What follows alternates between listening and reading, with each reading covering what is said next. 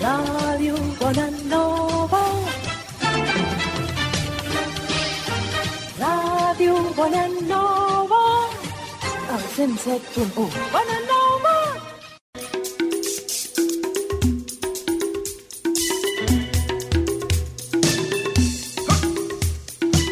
Montreal bajo cero. Con Bosco Collado.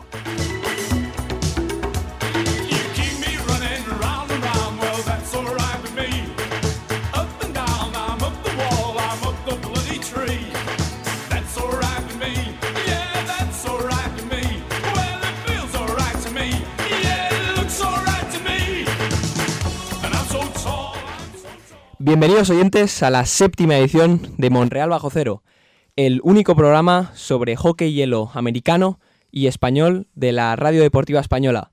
Si ya, nos han estado siguiendo durante estos seis episodios que llevamos, sabrán que comentamos lo mejor de lo mejor de ambas ligas y en la NHL justamente hoy hablaremos de los cuatro mejores partidos de estas dos últimas semanas. Y digo dos porque la semana pasada eh, por algunas razones no pudimos emitir, pero esta semana hemos vuelto aún más fuertes y estamos preparados para comentar los mejores partidos. Empezaremos con los Toronto eh, Maple Leafs contra los Edmonton Oilers que jugaron el 3 de marzo, después con los New York Rangers y los New Jersey Devils, después de una pausa musical eh, empezaremos la segunda NHL con los eh, Montreal Canadiens y los Winnipeg Jets. Y finalmente acabaremos la NHL con los Tampa Bay Lightning y los Blackhawks.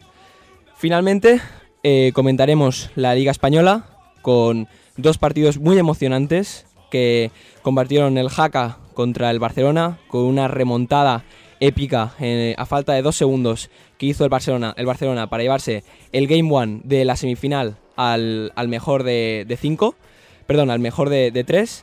Y después el Churiurdin en San Sebastián eh, perdió contra un Puchardá muy fuerte con un marcador de 4 a 5. Y ahora empezaremos con la primera de NHL.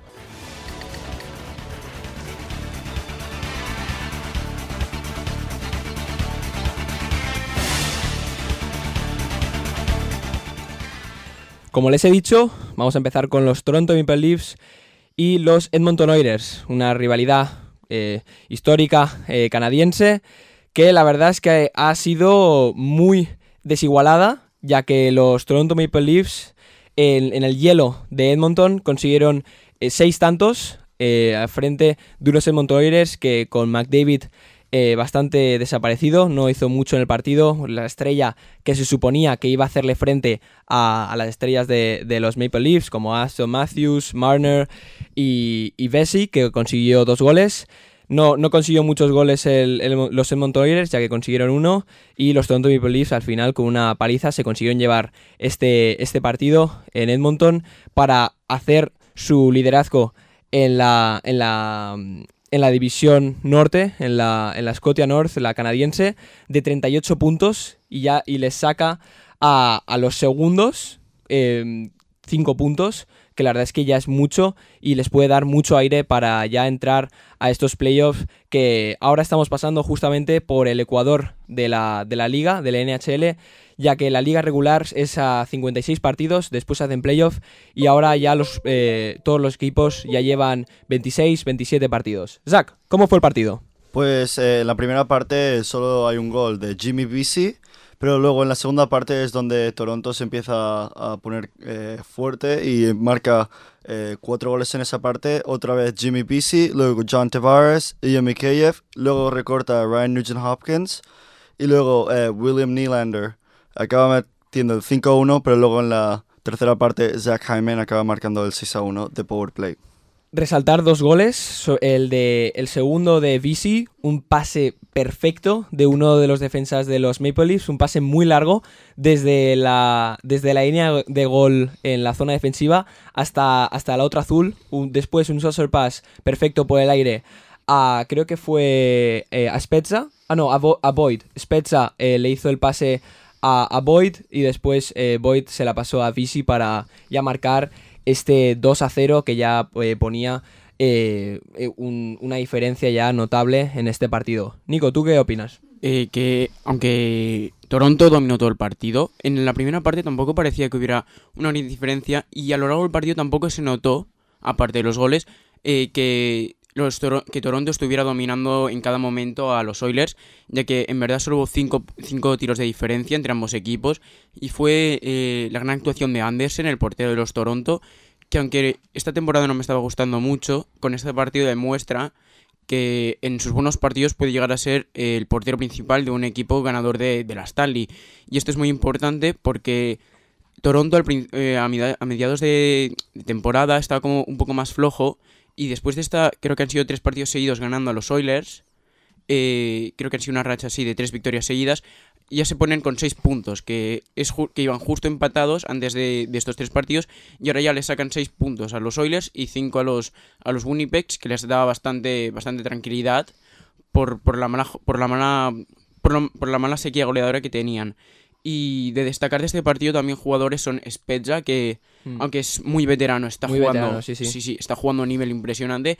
Como que ha cambiado de roles, ya no es el goleador que era antes, sino más bien como el asistente, eh, creador de jugadas que es ahora, que se aprecia mucho en este equipo. Que en vez de una superestrella, necesita más bien jugadores de rol que hagan las funciones más difíciles. Y Matthews, que bueno, que está dominando la liga en goles, saca bastantes puntos al segundo en este aspecto.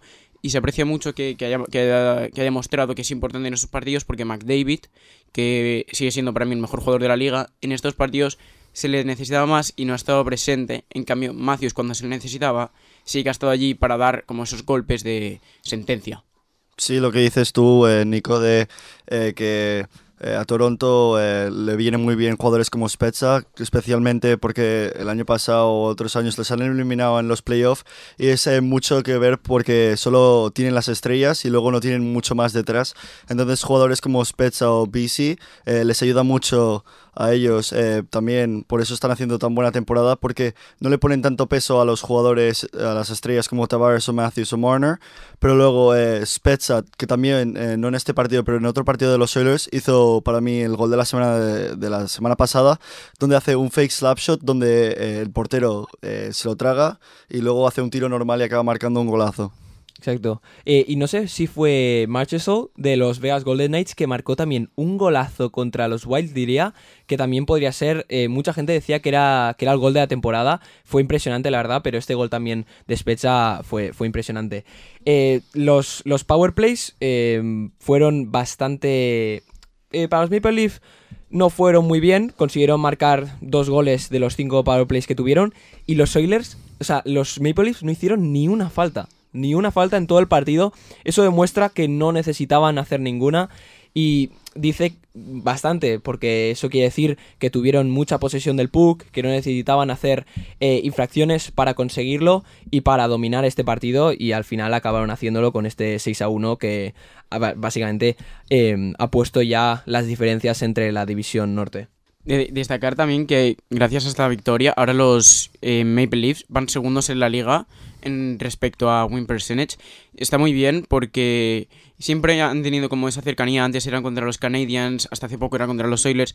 Y estas rachas que han tenido súper buenas eh, contra, contra los Oilers y también contra los Winnipeg, creo que jugaron un partido hace poco y también lo ganaron, les aleja cada vez más de estos, de estos eh, segundos equipos de la Scotia que están muy cerca de quitarles el primer puesto, pero no consiguen gracias a, que cuando más se les necesita que estén jugando bien, Andersen, eh, Matthews, todos estos jugadores estrellas, Sí, Andersen, que lo hemos estado hablando durante estas semanas, que es un portero bastante irregular, que sus actuaciones pues no son muy...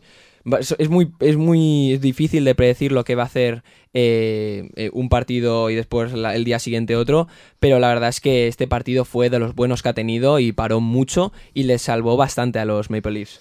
Eh, hablando de porteros, eh, contra los Oilers eh, jugaron tres partidos seguidos los Toronto Maple Leafs contra los Oilers y en cada uno creo que jugaron tres porteros distintos para los Maple Leafs porque creo que los otros dos estaba lesionado Anderson, pero en los otros dos partidos los otros dos porteros consiguieron la portería cero consiguiendo que McDavid eh, y Draisaitl no pudieran marcar y también destacar que Toronto esta temporada está muy bien defensivamente, aparte de lo que ha dicho de Bosco de que no han, no han cometido faltas, es también porque están bien defensivamente que no les hace cometer faltas y también eh, porque también no, les están marcando tantos goles como las temporadas pasadas y especialmente han conseguido que no marquen McDavid y Draisaitl, que es muy difícil conseguir eso. Me gusta mucho esto que están haciendo los, los Maple Leafs porque siempre han sido un gran equipo, pero en playoff nunca, llegaba, nunca conseguían llegar lejos y que ahora jugadores como Spezza y otros jugadores de rol estén jugando a este nivel y que encima su defensa está jugando a tal nivel, o sea, a un nivel tan alto, me, me hace sentir que pueden llegar a la final o incluso ganar, ganar la final.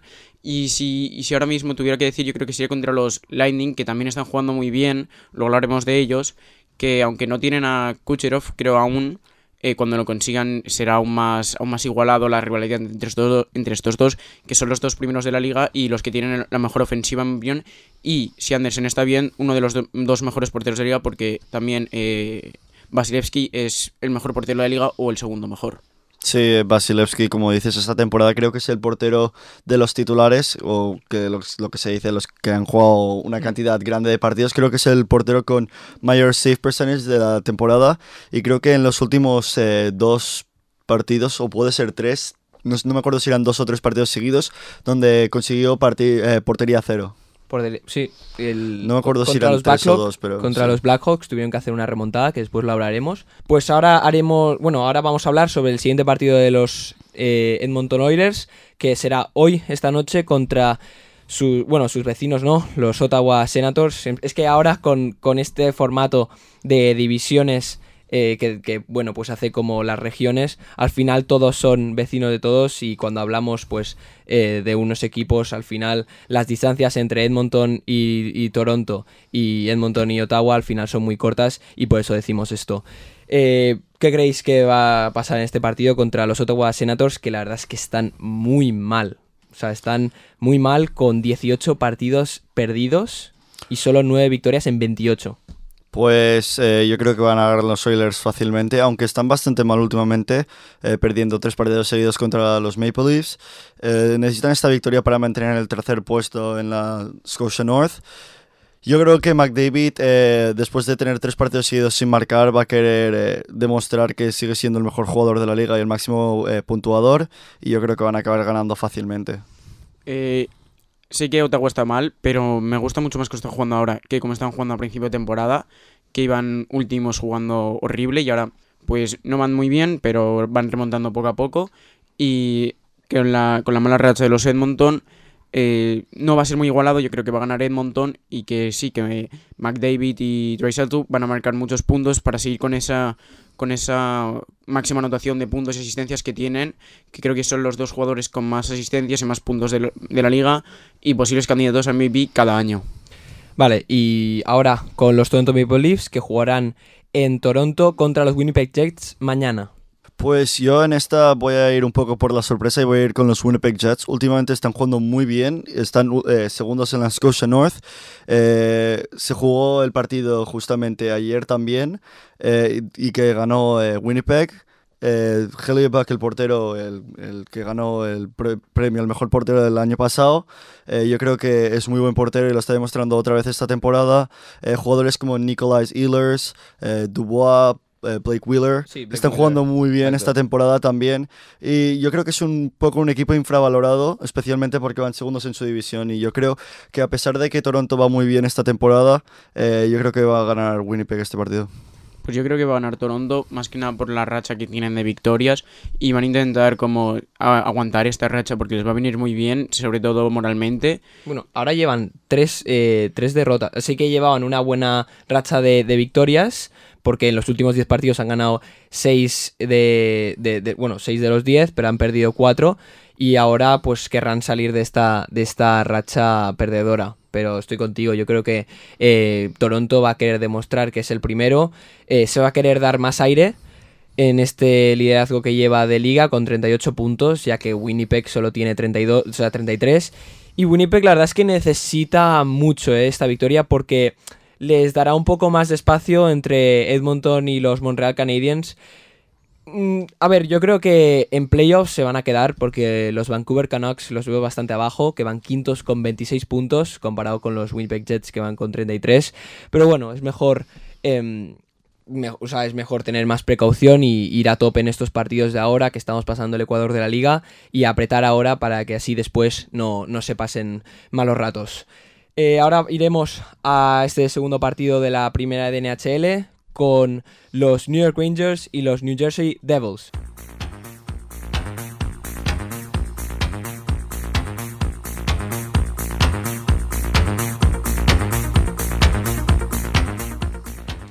Muchas cosas pasaron en este partido. El derby de Nueva York, que, que acabó igual que el partido que acabamos de comentar, 6 a 1 en la pista justamente del, o sea, el, el visitante les metió 6 a los New York, a- perdón, a los New Jersey Devils y los New York Rangers, la verdad es que con, pasó muchas cosas, porque Shesterkin, el, el portero, un magnífico portero de los New York eh, Rangers, eh, tuvo una mala lesión. Después eh, Chris Kreider, también un jugador bastante veterano, eh, marcó hat-trick.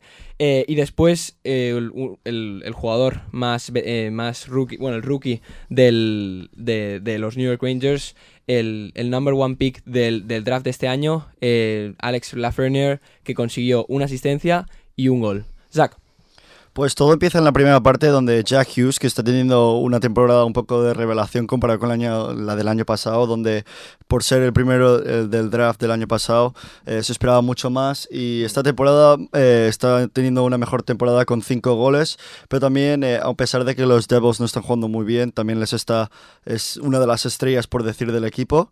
Y luego en la segunda parte Chris Kreider marcaría uno de sus eh, primeros goles. Luego eh, otra vez Kreider haciendo el 1-2. Pero se pone todo interesante para ir a la tercera parte. Pero los Rangers se lo llevan claramente con, completando el hat-trick de Chris Kreider. Luego Pavel Buchnevich con asistencia de Lafreniere. eh, luego Brandon Smith. Y luego Lafreniere a portería vacía consigue marcar.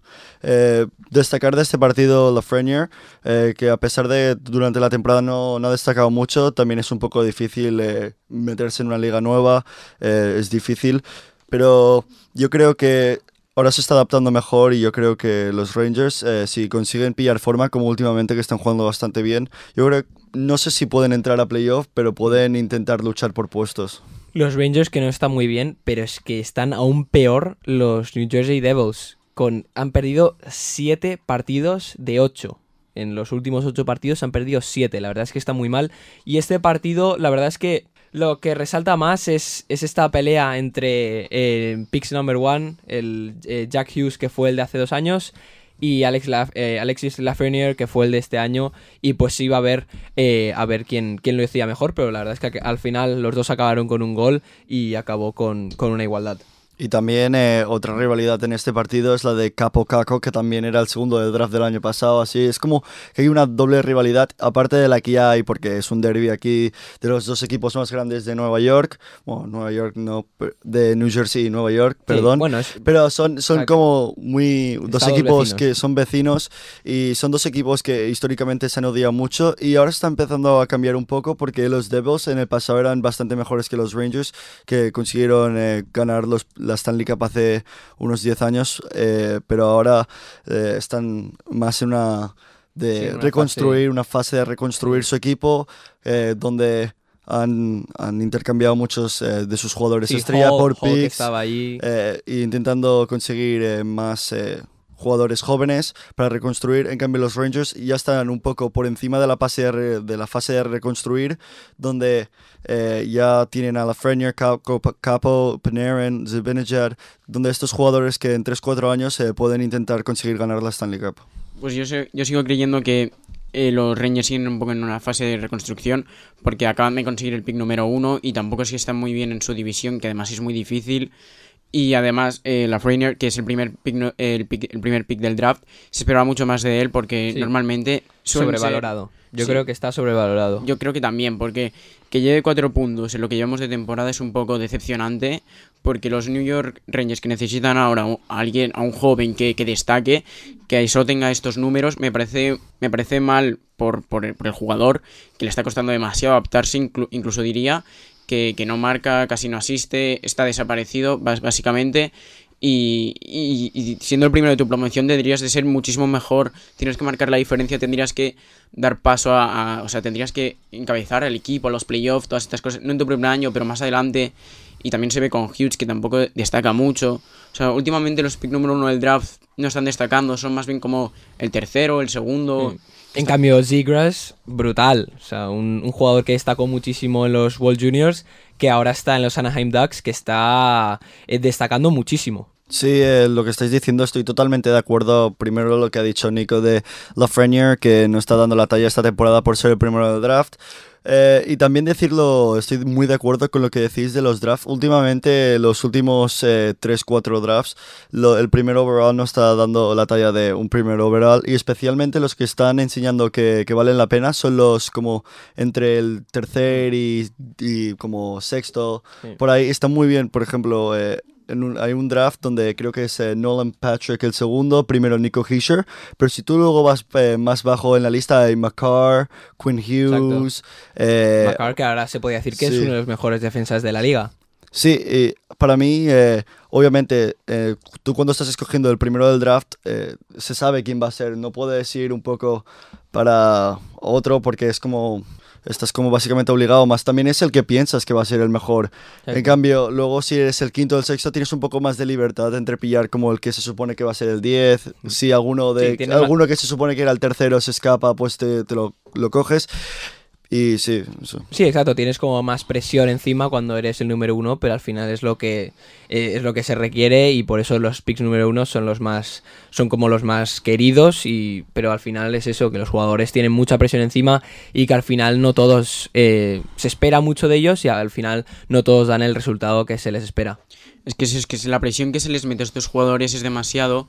Porque si el, el que tiene el pick número uno no coge este supuesto número uno, eh, todas la, la social media y todas estas, y todas estas cadenas de, televisión eh, critican mucho a estos equipos por coger a, a otro que no era el esperado, que es como la Frenier y otros que en verdad no son tan buenos como se espera y son más como sobrevalorados. Y, y es mejor para un equipo en verdad estar en esas posiciones que no destacan tanto y tienes más libertad de coger a alguien que encaja mejor en tu equipo. Porque esa es otra. Hay jugadores que son el pick número uno, que como si son esperados ser el pick número uno, tienen que cogerlo. Si a lo mejor no encaja es la- en las necesidades del equipo. Es decir, si tú ya tienes un, un delantero, un centro muy bueno, no necesitas al pick número uno que sea un centro. Necesitas más bien a un defensa, por ejemplo, o a un, un alero. Y estas cosas eh, perjudican mucho a los equipos. Sí, pero también eh, de drafts, eh, sí, los últimos años no han, no han dado mucha la talla a los primeros, pero también si vas un poquito más detrás, el draft de, de 2015, McDavid como número uno, Eichel sí. como número dos, que en muchos años Eichel sería un número uno, luego la del dos... es que con los Buffalo Sabres no puede hacer mucho. Sí, pero piensa que también jugando en Buffalo no tiene tanta presión porque es un equipo donde no es eh, el equipo más clave Sí, de la no- ciudad no- y todo, ¿no? sí, Y- tampoco es un sitio donde se espera mucho de- del hockey. Y también el de 2016 hay Matthews y Laine y luego Puljarvi, Dubois, hay muchos eh, drafts muy buenos así, pero Mm. es verdad lo que decís que los últimos años no. Sí, puede ser que este año ya, ya sea mejor. Y eh, sobre los porteros, la verdad es que Blackwood hizo una, una actuación horrible, o sea, fue horrible, 73%. La verdad es que Sturkin, a pesar de que se lesionó, los, los 33 tiros que, bueno, perdón, los 32 tiros que paró porque le metieron uno, eh, acabó con un 97% y después Georgiev, que entró como segundo, pudo aguantar los últimos minutos del partido y no le metieron gol, pero la verdad es que fue una actuación horrible de Blackwood. Destacar también que en la primera parte, en toda la, eh, no, en, sí, en el primer tercio y en el segundo tercio, fueron dominados completamente por New Jersey, que tienen 36 tiros y los New York que tienen 20. O sea, Sí, hay una diferencia. 19, sí, sí. O sea, hay una diferencia increíble entre estos dos equipos y al principio de- del primer tercio pudieron marcar básicamente tres goles si no fue porque o dieron palos o fueron salvadas por, por gran portero que, que se hizo una actuación impresionante. Sí, y también decir que los, los Devils empezaron ganando en el primer periodo. O sea, Jack Hughes metió un gol y después ya los Rangers eh, se recuperaron. En el segundo periodo ya pusieron el 2 a 1 y después ya en el tercer periodo encendieron la máquina y metieron 4 y al final acabaron con el 6 a 1, pero que empezaron ganando los Devils. Sí, además el, primer gol y el segundo de los Reyes creo que fueron seguidos, eh, o sea, súper rápidos, es decir, tiraron, eh, o sea, marcaron, y ju- jugaron un poco y volvieron a marcar, creo que hubo una diferencia muy pequeña entre, entre los dos goles, y es que es eso, es que fue el primero un contraataque súper rápido y el segundo fue un tiro desde, creo que desde lejos, desde la línea azul más o menos, Sí, o sea, fueron tiros súper rápidos que no se esperaban y con la dominación que tenía New Jersey no se esperaban esto, esto de, los Re- de los Rangers. Y esto ya hizo que empezaran a, a confiarse los Rangers, los New O sea, Jersey... sí, los New Jersey Devils se confiaron y al final, pues. Exacto. Sí. Pues ahora eh, los New Jersey Devils, hablando de ellos, van a jugar otra vez más contra un equipo de Nueva York, eh, que serán los Islanders, que están un poco, bueno, bastante mejor que los Rangers, están eh, primeros ¿no? en, la- Sí, están en la- en primeros su división, con una, con una winning streak buenísima. Sí, creo de- que de cinco partidos o seis. eh, exacto, de seis partidos seguidos. En los últimos 10 han ganado 8. bueno, perdón, 8 y uno en, en overtime. Así que están, la verdad es que muy bien los New York Islanders y los New Jersey Devils que vienen de, de esta racha de 7 partidos perdidos de 8. La verdad es que no, no van a ir muy bien a este partido y yo creo que se lo van a llevar eh, por superioridad los, los Islanders. Yo voy a tener que opinar lo mismo. Eh, los Islanders eh, son uno de los equipos más fuertes de la NHL y también destacar de los Islanders, no es un equipo lleno de estrellas, obviamente está Barzal, pero Barzal, no sí. mucho. Pero para Sí. mí lo que destaca más de los Islanders es eh, más eh, Barry Trotz, el entrenador. Eh, los tiene muy bien la táctica, es como un equipo muy defensivo, eh, muy disciplinado, no, no comete muchos errores y eso les lleva para ser el primero justamente de, la, de su división y yo creo que no, van a tener problemas ah, para ganar a unos New Jersey Devils que van muy mal esta temporada. Es que solo han encajado 57 goles. Creo que es uno de los equipos que, que menos goles tiene. Con los Boston, que tiene 56. Destacar que ahora van cuartos. O sea, han caído mucho de primeros a cuartos. O sea, han bajado el nivel demasiado. Y, y como los Islanders tienen esta gran defensa y bueno, el ataque pues, van bastante decentes. En cambio, los New Jersey son bastante malos en ambos aspectos. Pues está bastante claro que van a ganar los Islanders. Por el entrenador, la defensa, el ataque, en, en comparación con la mala racha además que tienen los, los Devils yo creo que va a dejar es- ese espacio a una gran victoria de los Is- Islanders. Y por otro lado tenemos a los New York, eh, perdón, los New York Rangers que van a ir contra los Boston Bruins. Eh, Zach, ¿tú qué opinas? Pues yo voy a volver a ir con un poco la sorpresa, voy a ir con los Rangers. Los veo un poco bastante fuertes últimamente, creo que perdieron el último partido contra los Penguins, pero a pesar de eso, eh, los, sus últimos 10 partidos han estado jugando bastante bien. Les veo un equipo totalmente diferente que al principio de la temporada, especialmente en portería, Shesterkin o, Georg, o Georgiev, cual, cual sea de los dos que vaya a jugar ese partido. Los veo bastante fuertes y los Bruins últimamente han bajado un poco su nivel y están bien y yo creo que van a entrar en playoff fácilmente, pero yo creo que lo van a querer un poco más los Rangers. Es como... Bueno, mm, cuidado con Filadelfia, ¿eh? Cuidado con Filadelfia Sí. porque está apretando por y debajo. Sí, esta Llevan- división es sí. muy, está muy igualada. Sí, está muy igualada. Yo diría que es de Y las más eso, difíciles. Yo creo que lo que digo, que los Rangers es como que necesitan ganar el partido para tener todavía posibilidades para entrar en playoffs. Y yo creo que lo van a querer un poco más que los Bruins y van a ganar.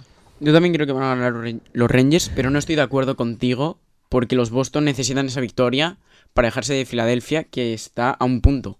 Y los mismos partidos, o sea, si pierden este partido y Filadelfia gana ya les, les adelantan y los Boston no quieren pasar de primeros a salir de playoff, o sea, van a buscar esa victoria, van a buscar a remontar otra vez, van a buscar ese primer puesto otra vez, que hasta hace poco lo tenían fácilmente, pero han, han pillado esta mala racha y, y van a intentar ganar ese partido y yo creo que ambos van a tener mu- muchas ganas de ganar el partido porque los Rangers se van a poner muy cerca de los, de los playoffs y los Boston se van a alejar de los Philadelphia, incluso pasar a los Pittsburgh, que es más que nada su objetivo, alejarse de, de esa cuarta zona y ponerse más bien en segunda o tercera zona que es más eh, cómoda, más tranquila. Pues acabamos así este partido y la primera de NHL. Y ahora haremos una pequeña pausa musical con Taj Mahal Trio. Les vemos a la vuelta con la segunda de NHL.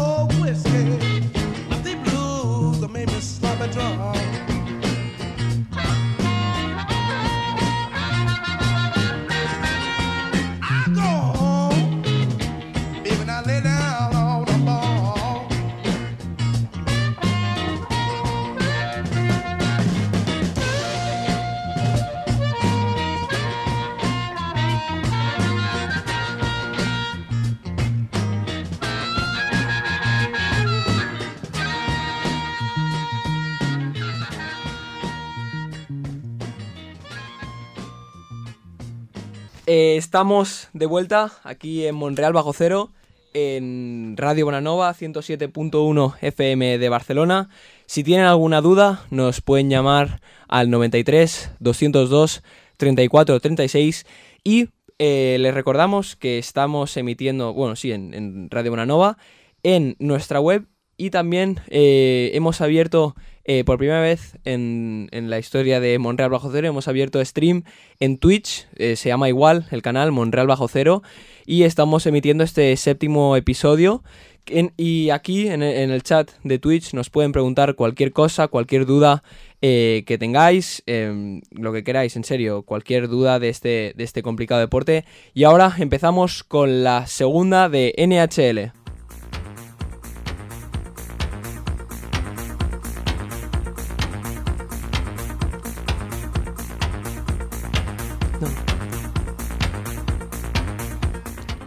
El primer partido de esta segunda NHL va a ser el partido eh, de esta Scotia North, que la verdad es que nos da muy, buenos partidos, por eso la mayoría de, los partidos que se comentan aquí en Montreal Bajo Cero son de, esa división, de la Scotia North, y es un partido entre los Canadiens, los Montreal Canadiens, que fueron a la pista de los Winnipeg Jets, y la verdad es que fue un partidazo.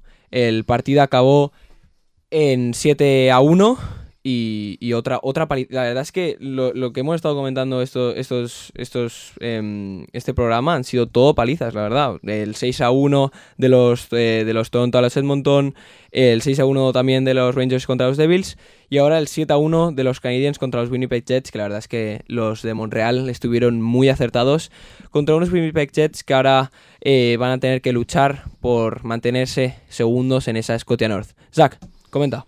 Pues todo empieza con Josh Anderson en la primera parte, que también mencionar Josh Anderson, muy buen intercambio por parte de los Montreal Canadiens por Max Domi.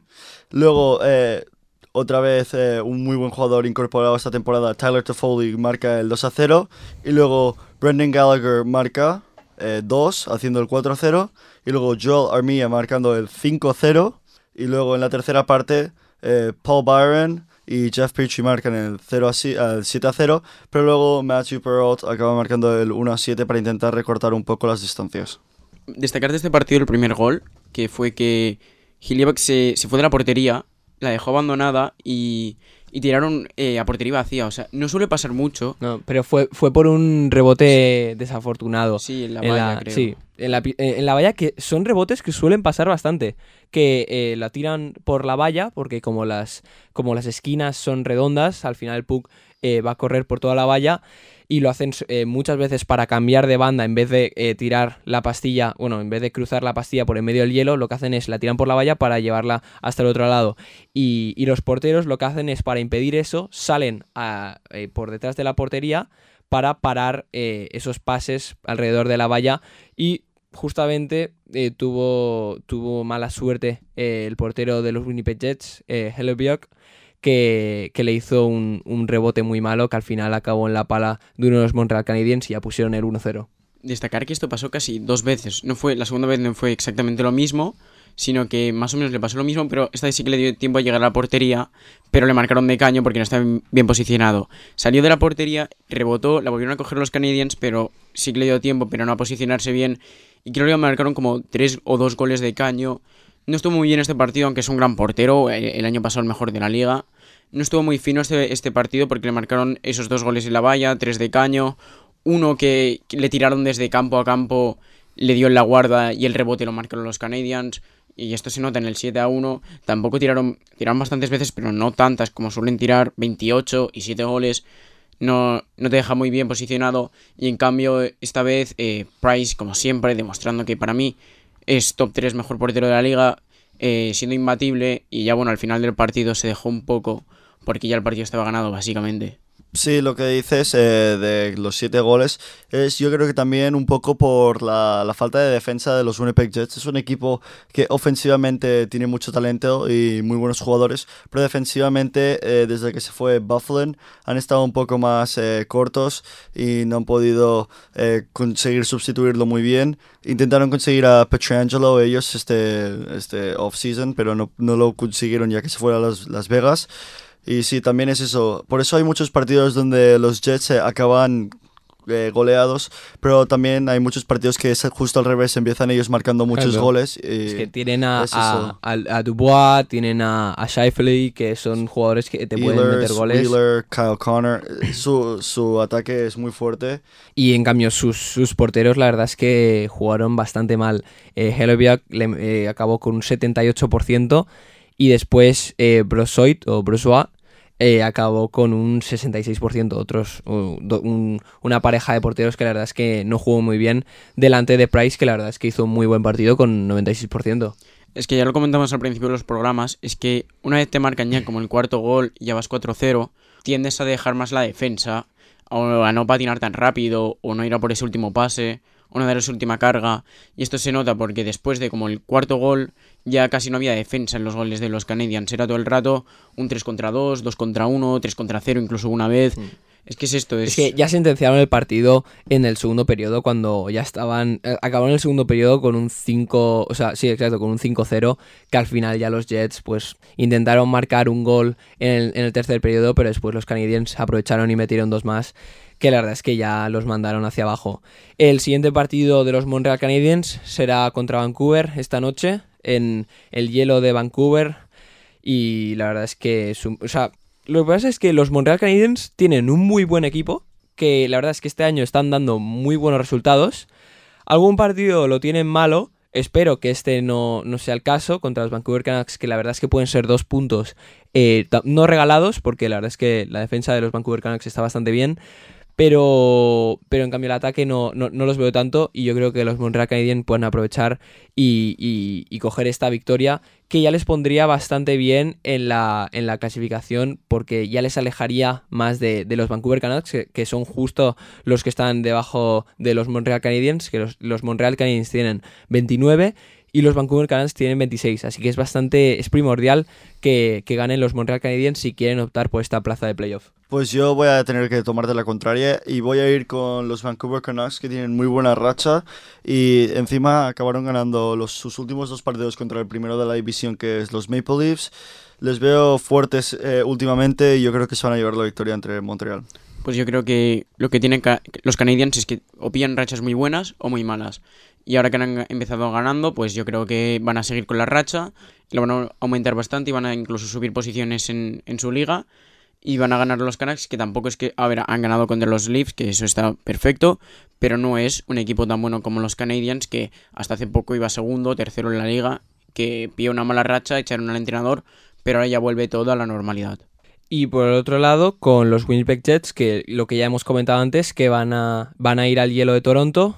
Y, y la verdad es que es un partido, em, lo, que hemos hablado antes, que son dos, dos equipos que están ahí arriba en las, en las posiciones más altas de, la liga. Y pues se van a jugar allí. em, bueno, Winnipeg se, se juega bastante, lo que hemos dicho antes, que Winnipeg se juega eh, que, que Edmonton les pueda, les pueda adelantar pero yo creo que, que Winnipeg tiene bastante, bastante superioridad sobre... Bueno no, bueno, no sé. Es que yo dudo, ¿eh? Porque es que yo veo que va a ser un partido muy igualado que diría que hasta podría ir a penaltis. Pues yo voy a ir con los Jets, eh, los veo fuertes últimamente. Sí, yo creo que van a ganar. Yo estoy de acuerdo contigo porque aunque vienen de este, eh, esta- bueno, aunque vienen, ah no no, los Jets están bastante bien, eh, si- con el portero bien, la, la ofensiva bien, la defensa si la consigue mantener bien está todo perfecto, o sea que todo depende de cómo funciona la defensa porque o son ellos los que acaban goleando o son ellos los que acaban goleados, así que va, va a ser muy y encima contra un equipo que suele marcar bastantes goles. Eh, no, no, no sabría muy bien decirte quién va a ganar, depende también de cómo esté Hiljeback, que aunque viene de una mala racha puede, puede ponerse bien en cualquier momento. Y la ofensiva también, que es súper fuerte, de las más fuertes de la liga. Pues así cerramos este partido y ahora vamos a este segundo partido de la segunda NHL. Yo iría al partido de, de la semana, ya que fue una remontada, o sea, épica, bueno, histórica no, pero épica sí, em, de los Tampa Bay Lightning contra los Chicago Blackhawks, que acabó con un, con un resultado de 6 a 3. Em, los, los Chicago Blackhawks consiguieron meter eh, tres, tres goles en los primeros primero y segundo periodo. Y después ya los Tampa Bay Lightning eh, se dieron cuenta de lo que estaba pasando y al final ya despertaron y pudieron remontar. Jack. Pues todo empieza en la primera parte con un gol de Kershaw, eh, un muy buen gol, eh, pero luego para doblar eh, su... Sí, Sí, como- para doblar... eh, Exacto, la, eh, es el- el- la- la diferencia, Matías Sí, Janmark, sí, que Matías Janmark. Luego el rookie Pius Suter marca el 0 a 3, pero en ese momento Tampa Bay se pone a espabilar un poco, donde Palat marca un golazo de power play. Sí, sí, Palat. Vaya Una, una, vaya una jugada muy buena eh, colectiva de power play donde creo que todos eh, acaban tocando el puck, Sí. eh, demostrando por qué es tan bueno el, el power play de Tampa Bay y especialmente se ve en este partido donde acaban marcando cuatro de los seis goles en power play. Luego Johnny Gord, eh, un jugador que últimamente está jugando muy bien. Muy y veloz. Le está dando, eh, sí, muy veloz y le está dando mucho a Tampa Bay en los últimos partidos. Luego otra vez, eh, como no en el power play, Victor Hedman eh, marcando el empate, ya completando la remontada, empatando el Bueno. partido. Eh, pero luego, eh, para acabar de sentenciar un poco más el partido, Yanni Gord marca el 4-3, o otro golazo de Yanni Gord. Y luego eh, este gol eh, de Alex Killorn, que no se sabía muy bien si le había tocado Killorn o había entrado directamente, pero luego Sí, eh, se comprobó que la golazo. tocó Killorn. Y luego eh, de rebote Pat Maroon acaba marcando el 6 a 3, eh, haci- completando la remontada con 6 goles seguidos eh, sin ninguna respuesta a los Blackhawks. Exacto, y los dos pesos pesados de los Tampa Bay Lightning que pudieron, eh, pudieron, la verdad es que destacaron mucho en este partido, que serían Victor Hedman con ese slap en powerplay y después Pat Maroon para ya eh, acabar el partido con este 6 a 3, que la verdad, bueno, para los Tampa Bay Lightning le va muy bien, pero para los Chicago Blackhawks lo están mandando aún más abajo, que ahora eh, se encuentran los Blackhawks, eh, te digo, em, cuartos, sí, cuartos que la verdad es que llevan una diferencia bastante notable de puntos comparado con los Columbus Blue Jackets, eh, que llevan 25 Columbus, que se están intentando ahí meter en, en playoff, pero que ahora llevan una racha de, de, de dos, eh, de dos derrotas seguidas, que la verdad es que si quieren meterse en Powerplay, o sea, perdón, en Powerplay no, en, en playoff, playoffs. que han de empezar a, a espabilar. Destacar que desde los Chicago, o sea, a partir de Chicago es una diferencia muy corta entre los que quieren intentar meterse en playoff y los que intentan meterse, eh, conseguir el primer puesto. Es Sí. decir, la diferencia entre Florida y Chicago son 5 puntos. La de Columbus y Chicago son 6, pero las demás diferencias son como 2 puntos, un, Un punto. punto. O sea, es como la mitad de la tabla exacta, Chicago, donde marca la diferencia entre los que ya están dentro del playoff y los que están cerca, como Columbus, que, que está a dos puntos de Nashville, Dallas, que es el que tiene menos partidos de la conferencia, así que aún puede llegar a playoff porque tiene solo eh, 21, 21, 21, y los Chicago en cambio tienen 27 y están a solo 10 puntos de diferencia y 6 partidos, que si pide una buena, una buena racha Dallas puede llegar a playoff. Y Chicago que últimamente, o sea, al principio de la temporada empezó mal, ahora vuelve a estar bien, pero creo que siempre es eh, como el equipo que tiene más partidos, entonces no se le puede mi- mirar muy bien cómo está, porque como siempre que saca como tres partidos o algo así, entonces tienes que, tienes que mirar siempre cómo están los demás. Y Carolina, que está también muy bien, hablando de la, de la conferencia, a un solo punto de los, de los Tampa, que es eh, el mejor equipo de la liga con los Maple Leafs, eh, demuestra mucho que Carolina, a pesar de que no es un equipo tan como fuerte como es Tampa, está jugando a un nivel superior. Y también una de las divisiones que parecía de las más flojas esta temporada, si la veías antes de que pasaran los partidos, sería la, la Central, que es la que justamente tiene 3 de 4 equipos eh, en, en el top 4 de la NHL ahora mismo. Y si lo miras por porcentaje de puntos, es el top 3. Tampa Bay sería el primero, luego sería Carolina y luego sería Florida. Eh, especialmente sorprendente Florida. Carolina se esperaba, no sé, no sé si esperaba que sería el segundo de, de la división porque a pesar de ser un equipo fuerte, que el año pasado lo hizo bastante bien y dio un poco la sorpresa en la división que tenían el año pasado, que era la este, eh, pues yo esperaba que entrara en playoff, pero tampoco está teniendo una temporada tan buena como este año, que van segundos de la liga. Y luego Florida, eh, aún menos esperaba. Yo pensaba que no iban a entrar ni en playoff. Y están demostrando eh, que son un equipo fuerte. Y no sé si eh, pueden ganar la Stanley Cup, pero si siguen así, pueden intentar luchar por ella. O sea, equipos como Florida y Carolina están dando la sorpresa y equipos que están decepcionando son Dallas, por ejemplo, que venían de, de llegar a la final, ahora están séptimos en su conferencia, aunque tienen muy pocos puntos, yo me esperaba Y- más de estos Dallas. también tienen el problema con Dallas es que también los primeros partidos de la temporada eh, no los pudieron hacer porque estaban confinados por, por casos de COVID y tienen cinco o seis partidos menos que otros equipos, así que a ver cómo juegan los, los siguientes partidos y a ver si se pueden intentar meter ahí en playoff. Pero es que, por ejemplo, están a cuatro partidos de diferencia de Florida y a 15 puntos. Sí, sí. O sea, están, o sea, estos equipos como los Canadiens, Florida, Carolina, que están dando la sorpresa, están, deja- están dejando a Dallas, a, a Vancouver, que también se les esperaba más de ellos, a todos estos equipos eh, muy, muy mal, porque se suponía que quedarían segundos o terceros de conferencia y ahora están penúltimos en, en sus conferencias. Pues ahora que ya hemos acabado de repasar toda la NHL, todas las, eh, todas las divisiones, todos los partidos más importantes, ahora vamos a trasladarnos a la Liga Española, a la LNHH, aquí, en Monreal Bajo Cero.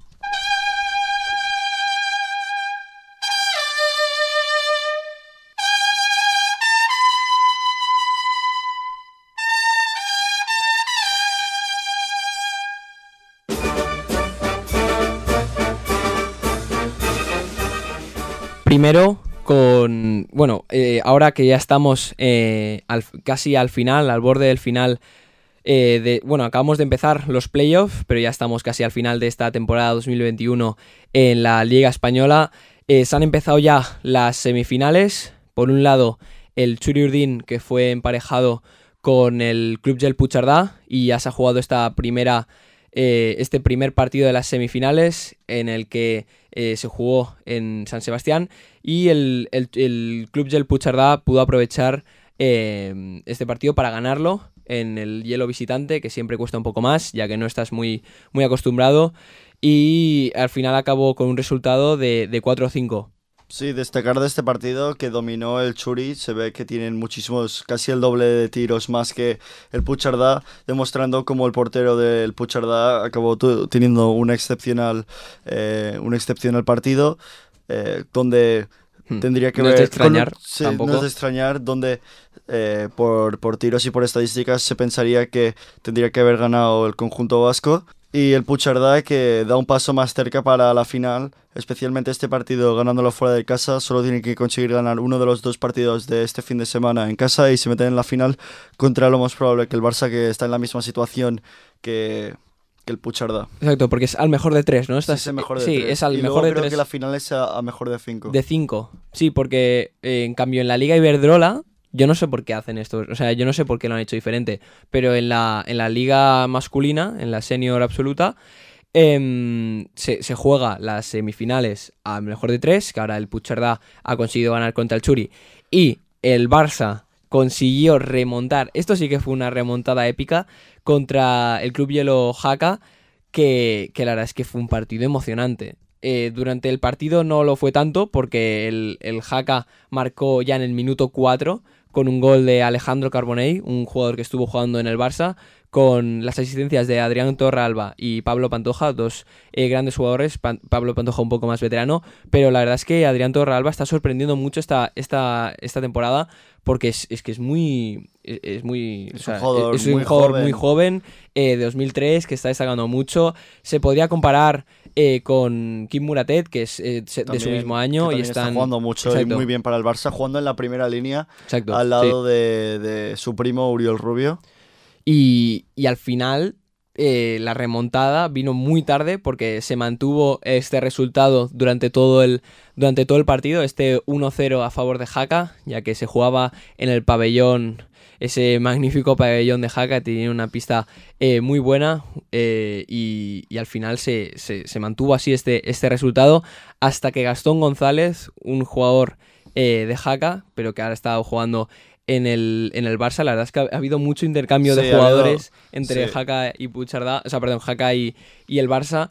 Y Gastón González, la verdad es que hizo la remontada épica a falta de dos segundos eh, con ese tiro desde media zona que la verdad es que parecía que el partido se iba a acabar porque estaban intentando entrar todo el rato, sacaron al portero, lo sacaron bastante pronto, la verdad. Y también eh, eh, no se pudo hacer la remontada antes porque el portero Raúl Barbo jugó un gran partido, eh, parando al final del Sí. partido solo acabó consiguiendo parar 21 tiros de los 23, pero en ese momento antes del gol había parado ya los 20, sí, los Lo- 20 lo había parado todo. 21 tiros. Exacto.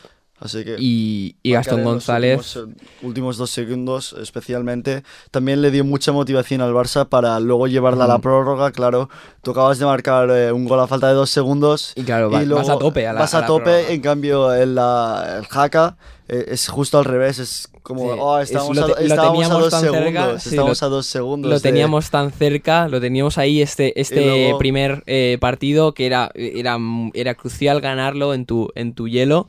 Sí, Y Gastón González mete el gol, asistido por eh, Nils Julian Edstrom, sí. que hubo un poco de, de problema con, con el jugador eh, sueco, diría, sí, eh, Sí. con Edstrom, que, porque le estuvieron los del Haka eh, haciendo enganchones, agarró, bueno, faltas que al final el, el- el árbitro no acabó pitando y al final el portero, cuando, cuando faltaban como dos minutos, em, claro, al, al, al, al ver que los del Haka, que este jugador que tiene una calidad suprema, o sea, es que es con el puck en, en la pala, es que es buenísimo. Y claro, pues al final para sacar el puck le han de hacer infracciones y, y el árbitro no lo pitaba y al final se acabó, se acabó enfadando, pero después eh, Gastón González, su compañero, marcó el gol Y dentro, em, vale, 20 se, se- segundos. se fue a la prórroga. No, no, pero es que después, cuando, se- eh, cuando se fue a la prórroga, los, de, los del Haka, como que ganaron la posesión, hicieron un tiro, eh, creo que fue eh, Pantoja, un tiro slap que yo creía que iba a meterlo porque iba, iba muy fuerte y muy colocado. Eh, David Ross lo, lo pudo parar y después en el siguiente face-off la gana el Barça y después hace una jugada magnífica Adrián Ubieto, Edstrom y al final acaba marcando el gol de la victoria eh, Uriol Rubio en el gol de oro, que la verdad es que fue, al final ya sentenció la noche y le dio ese toque eh, perfecto, que ahora van a ir a la, Ah, a la pista del Barça. Sí, a ver, a ver cómo eh, después de este resultado, cómo viene el Jaca, cómo también eh, Mm. viene el Barça, porque aparte de ser un partido eh, que se juega ahí, también es un poco psicológico, un, un playoff. eh, Mm. Estás jugando muchas veces contra otro equipo, ya tienes en mente el resultado de antes. A ver eh, qué pasa si ahora, por ejemplo, el Jaca se vuelve a poner eh, por encima y hay una tercera parte. No sé cómo van a reaccionar los jugadores del Jaca. Y también eh, destacar David Ross con un 96% de parada, Sí. de 26 tiros, un gol. Yo lo estaba Gran diciendo, partido. sí. Y también le dio la victoria al Barça, básicamente, porque solo dejando un gol consiguió llevar al partido a la prórroga y luego dentro de la prórroga, como tú dices, hizo la gran parada y luego consiguieron ganar el Barça. eh, a pesar también de que hayan marcado los goles los jugadores, también le consiguió ganar el partido el portero. Yo creo que en este segundo partido Haka va a ir muchísimo más motivado porque al pensar que ya tenían el partido ganado y que le quitaran esa victoria que les vendría súper bien en un futuro, eh, les, va, les va a ir súper bien como combustible para ir súper súper fuertes para el siguiente Sí, partido. muy motivado, sí. Van a ir súper motivados y no creo que ganen igualmente, pero va a ser un partido que yo creo que aún más duro que este. Eh, puede que incluso hasta prórroga o puede que hasta incluso gane Haka, porque si gana el Barça ya se ha acabado y el Haka no va a querer eso. Y, y va se va a probar muchísimo más que, que en este partido, yo creo. Sí, y se jugará todo en un mismo fin de semana, porque eh, se jugó ese 6 Sí. de, de marzo, eh, tanto el partido entre el, el Churiurdin y el Puchardá, que acabó ganando el Puchardá, y después el del Jaca Barça, que acabó ganando el Barça. Y ahora eh, los equipos locales van a ir a las, a las pistas de los visitantes, donde en un mismo fin de semana, si se igualan los... O sea, si Sí, por si ejemplo... consigue ganar ahora el que el primer Barça ha ganado, partido. sí, si ahora, ahora que el Barça ha ganado, pues Gana el Jaca, entonces hay un tercer partido que donde se decide todo y lo mismo pasaría si el Churi consiguiera ganar al Puchardá ahí en Puchardá, entonces el domingo Y lo que me sorprende es que será el día siguiente, o sea, ya Sí, irán bastante cansados del, de- del sábado. Por eso Encima que, que el domingo juegues otra vez. También yo creo que el, el Barça y el Puchardá van a ir a tope y van a intentar acabar con el partido eh, el, el sábado. Exacto, el pero sábado ya- si, si no, también, si, por ejemplo, si ven que ya el partido no pueden ganar, porque, por ejemplo, van 5-1 y quedan 10 minutos de, de la tercera parte o así, Sí. puede que descansen los jugadores un poco para, porque el próximo Sí. día van a tener que jugar el partido. Y eso también influye lo que dices, lo de que se juega el partido el próximo día. Cosa que no se o sea, cosa que en la, en la Liga Iberdrola no se puede hacer, porque la Liga Iberdrola, estas semifinales se hicieron, eh, bueno, con un ejemplo eh, del fútbol, por ejemplo, que es en la Champions, las eliminatorias son a dos partidos eh, y se hace el, el- el resultado global de los dos partidos. O sea, si quedas 2 a 1 en el primero y, y 2 a, y, por ejemplo, 2 a 3, pues al final lo que juntes esos dos marcadores será si pasa uno del otro.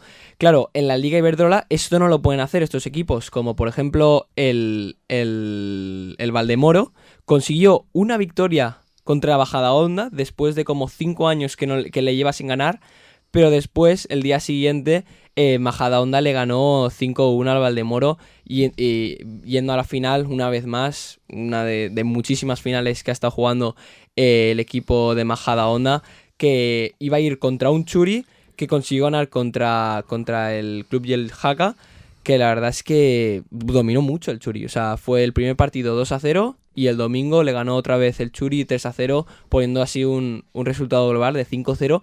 Y lo que me sorprende es que las de Puchardán no consiguiesen marcar ni un gol. Pero bueno, ahora van a ir eh, las del Churi muy motivadas a esta final.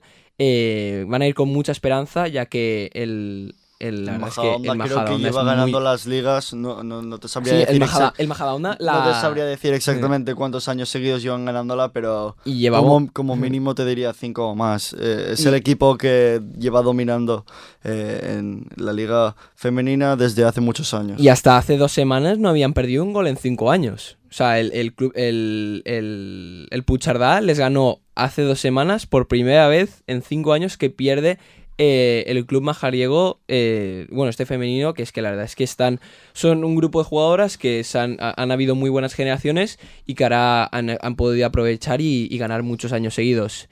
Y pues así, ¿queréis añadir algo más a la, a la Liga Senior? No, Ah, bueno, y decir que la verdad es que todo está yendo como le hemos estado diciendo. sí, O dijimos, sea, ah, dijimos predecimos el que Barça, el Barça, y el el Barça y Puigcerdá, si sigue así y esto y, y es como hemos dicho, que ahora van a apretar aún más en su hielo eh, y van a la final, pues al final quedará como, como lo hemos dicho. Ahora solo tenemos que esperar a cómo queda la final. Pues así, Si alguien eh, también tiene algunas preguntas o lo que sea, nos lo puedes comentar aquí en el chat de Twitch y con el tiempo que nos queda un poco. exacto, mientras podemos- hacemos la despedida. hacemos la despedida, pues os podemos intentar resolver dudas o preguntas que tengáis. Y pues así cerramos eh, Monreal Bajo Cero. Eh, muchas gracias sobre todo a Ana Valverde y a, la radio, eh, Radio Nanova, que nos deja hacer este, este programa. Y sí, muchas gracias a nuestro técnico de sonido que nos está ayudando muchísimo durante estos siete episodios que llevamos ya y los más que queremos hacer. Y, a vosotros oyentes, eh, solo deciros que os esperamos la semana que viene con más hockey y más emoción. Muchas gracias.